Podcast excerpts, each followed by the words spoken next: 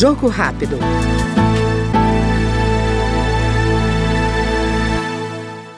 A deputada Tabata Amaral, do PSB de São Paulo, ressalta as iniciativas de mobilidade e de moradia.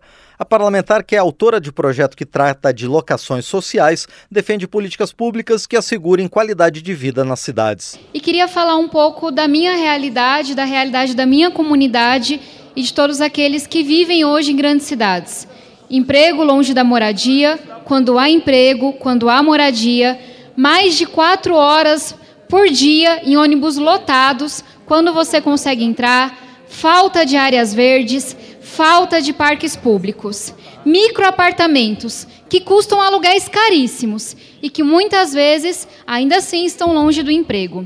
Esses são problemas comuns para quem vive em grandes cidades, para quem habita nas periferias, como é o caso da minha família. E eu trago isso daqui porque essa é uma realidade que cabe sim à Câmara dos Deputados enfrentar. E tem muito que a gente pode ser, que pode ser feito. Existe hoje uma discussão muito importante de um sistema único de mobilidade. Existe um projeto, inclusive, que eu apresentei para que a gente possa debater locações sociais. No entanto, pessoal, quando a gente fala do âmbito municipal, nada disso é suficiente se a gente não fala do plano diretor. O plano diretor é a nossa principal lei urbanística, que orienta o desenvolvimento da cidade.